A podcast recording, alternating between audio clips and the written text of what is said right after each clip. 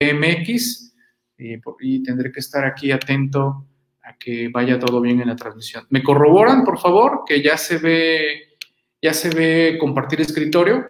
Este es el, esta es la página de AMCPMX. Eh, esta es la Asociación Mexicana de Contadores Públicos en las redes sociales, que forma parte, desde luego, del Colegio Nacional de la Contaduría Pública. Vámonos de atrás para adelante, es decir, vámonos a las publicaciones eh, que surgieron más o menos por allá.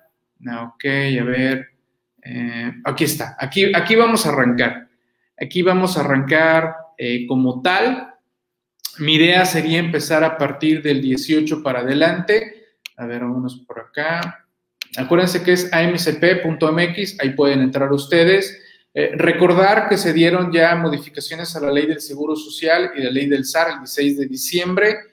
También eh, entendamos que hoy, hoy es el último día de vacaciones de muchas autoridades, incluidas las del IMSS, en materia de actuaciones, diligencias, audiencias, notificaciones o requerimientos. Igual el SAT, el SAT hoy terminan sus vacaciones, mañana ya se reintegra eh, el SAT como tal. Ay, por cierto, eh, no recuerdo, creo que no, ¿eh?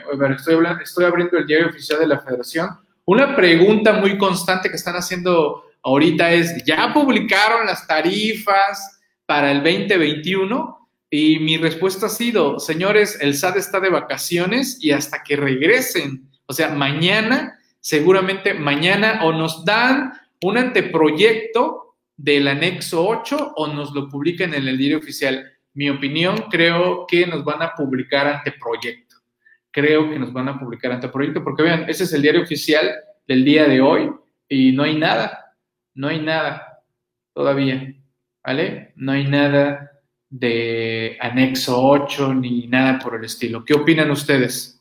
Dice Aida, el año pasado salieron el, 9. Sí, por la forma en cómo quedó el, calendario, ¿no, Aida? A ver, vamos a, a recordar el calendario del año pasado.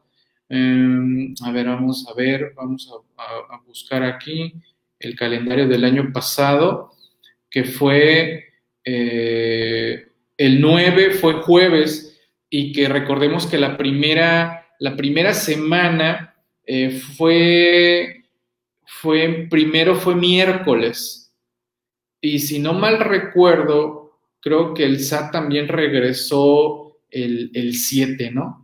El 7, si no mal recuerdo. ¿Vale? Pero bueno, si no, ahorita lo podemos revisar. Ahorita también les puedo compartir aquí la, resolución miscelánea. A ver, aquí tengo la resolución miscelánea, ahorita la, la vamos a abrir. Y también tengo la compilación. ¿Quién ya descargó su compilación actualizada de la resolución miscelánea? Seguro ya, ya la bajaron. Esta es la resolución miscelánea 2021, publicada el 29 de diciembre.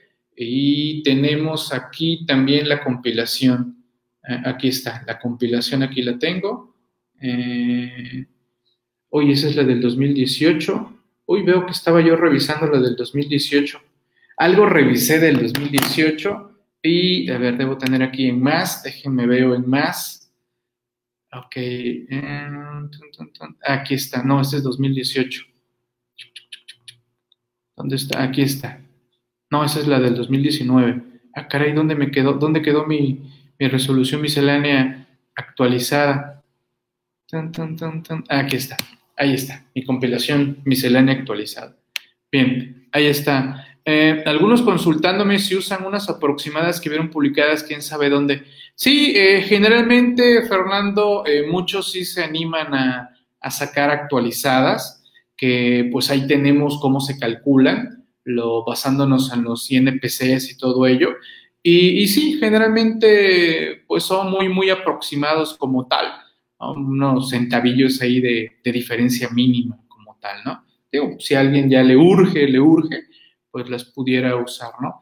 Dice, yo utilizaré las 2020 conservadoramente. Sí, y, y, en todo caso, pues ajustas al fin de cuentas, acuérdense que el cálculo es mensual, ¿no? Podremos hacer un, cálculo ya sea con unas aproximadas o con unas 20-20 y al final en el mes van a hacer el ajuste, porque acuérdense que el cálculo de las retenciones son mensuales en todo caso, ¿no? Y hacemos el ajuste, ya sea que hagan el ajuste en la siguiente o, en la siguiente como tal, ¿no? Digo, no, no le veo ningún, ningún problema. El punto es que tampoco nos vayamos a, hacer unos, unos cálculos ahí bien raros y locos y, ni siquiera sean aproximados o cercanos, ¿no? Eh, bien, entonces les decía, ah, ok, que abrí la resolución miscelánea, la compilación. Preguntaba, ¿quién de ustedes ya tiene descargada la compilación de la resolución miscelánea del 2020? Eh, yo la uso ahorita para estudiar, para preparar mis materiales, para los eventos, para las charlas que tengan que ver con resolución miscelánea. Y, por ejemplo, aquí vamos a refrescar la memoria, ahorita que hablábamos de las vacaciones de, del SAT, es la regla 216, ahí está, vacaciones del SAT.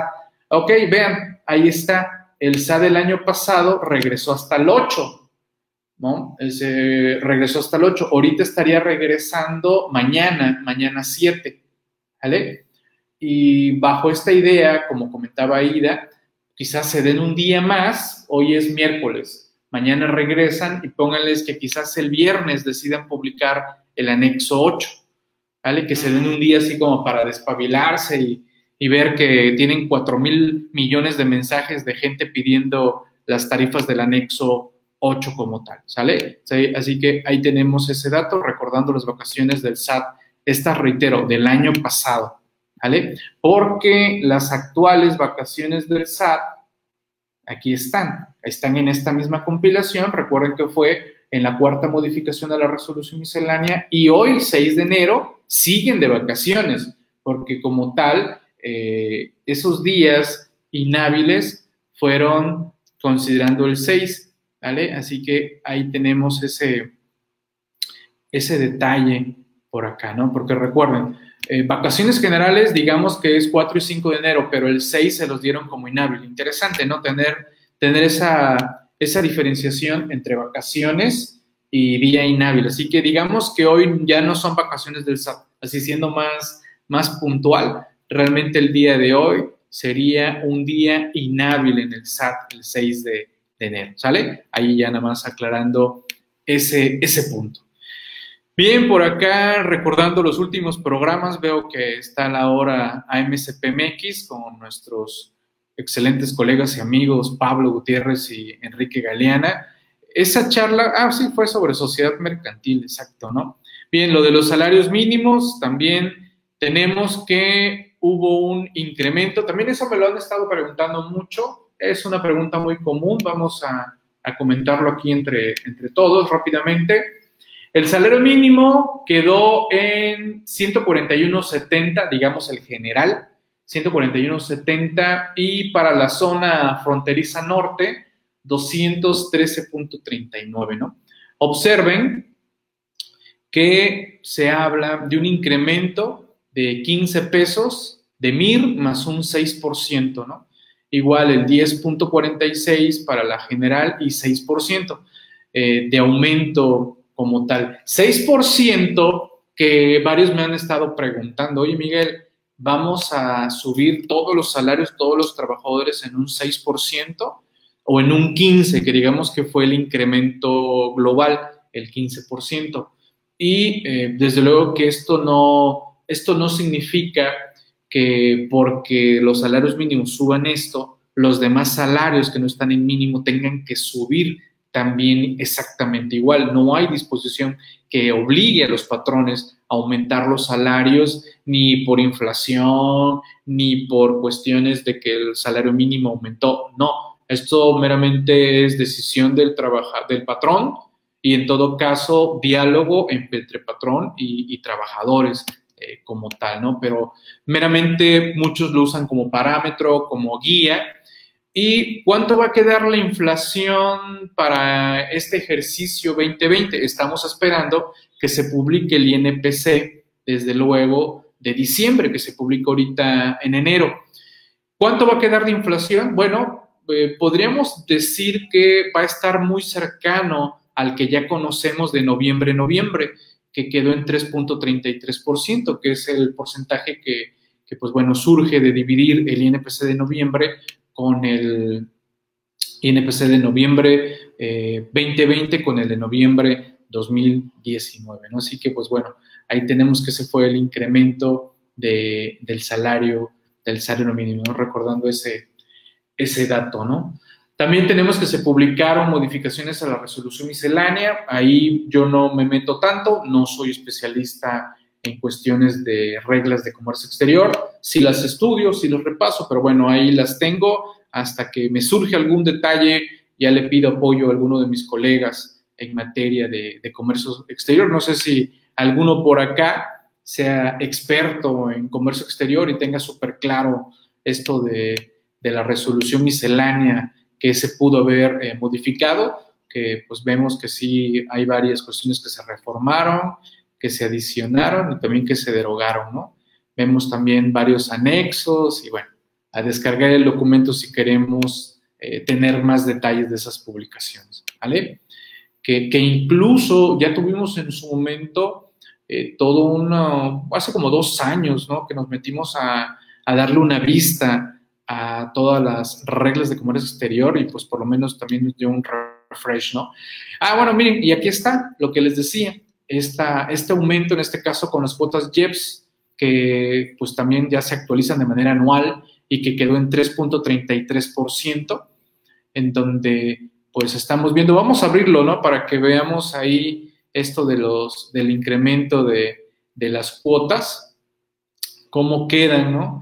a partir de, para recordarlo, cómo quedan a partir de este año 2021, nos va a costar un poquito más cargar combustible y de ahí eh, las variaciones que pudiera tener el precio de los combustibles, ¿no? Porque recuerden, esto es el aumento de los impuestos, no significa que sea un aumento como tal al combustible, porque los combustibles tienen su propia mecánica, su propia determinación, pueden subir, pueden bajar. Lo que estamos aquí comentando es los impuestos, en este caso el IEPS en específico como tal, ¿sale? Y aquí nos informan pues ya cómo quedan estas, estas cuotas en todo caso, ¿vale?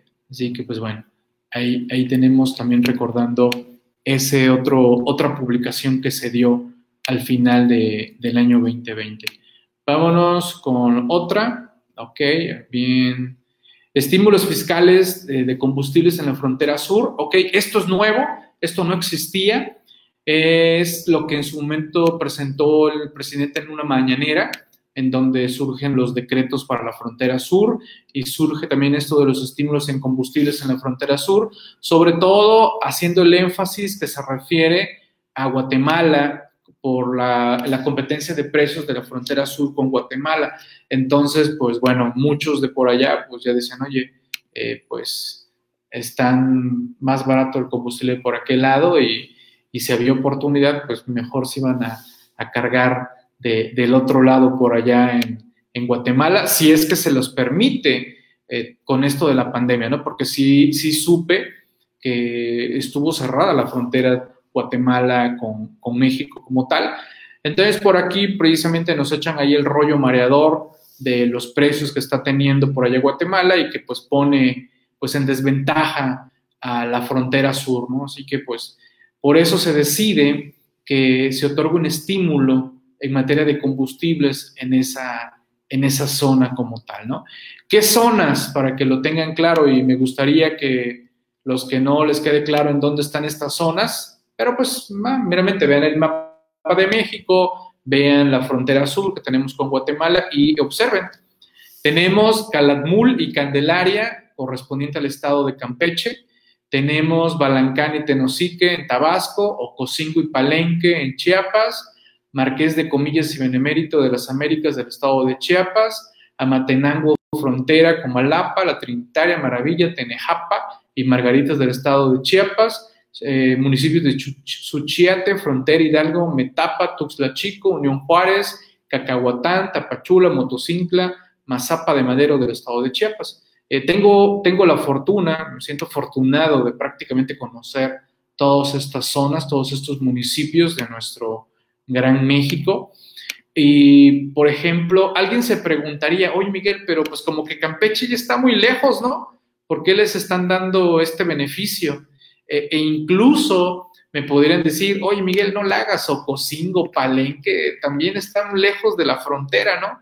Y, sí, en esencia podríamos decir que sí está lejos, retiradón, ir a la frontera con Guatemala eh, de varias de estas zonas. Eh, quizás eh, las que podríamos decir que están más cercanas son estas de, de por acá, de la zona 5 y quizás algunos aquí de la zona 6. Pero me queda claro algo, los que ya hemos andado por allá sabemos que hay mucha venta de combustible de manera irregular. ¿Vale? ¿Qué significa esto? Que pues, pues hay combustible, no quiero pensar que es robado, eh, obtenido de mala forma, e, e incluso aprovechando que en Guatemala, pues también por allá, eh, no quiero hablar del huachicoleo, pero pues incluso huachicoleo guatemalteco, ¿no? y, pues diga, no, nosotros traemos precios de Guatemala, cómpranos con nosotros, cosas de ese tipo, ¿no? No sé, ustedes, alguien de por allá que me pueda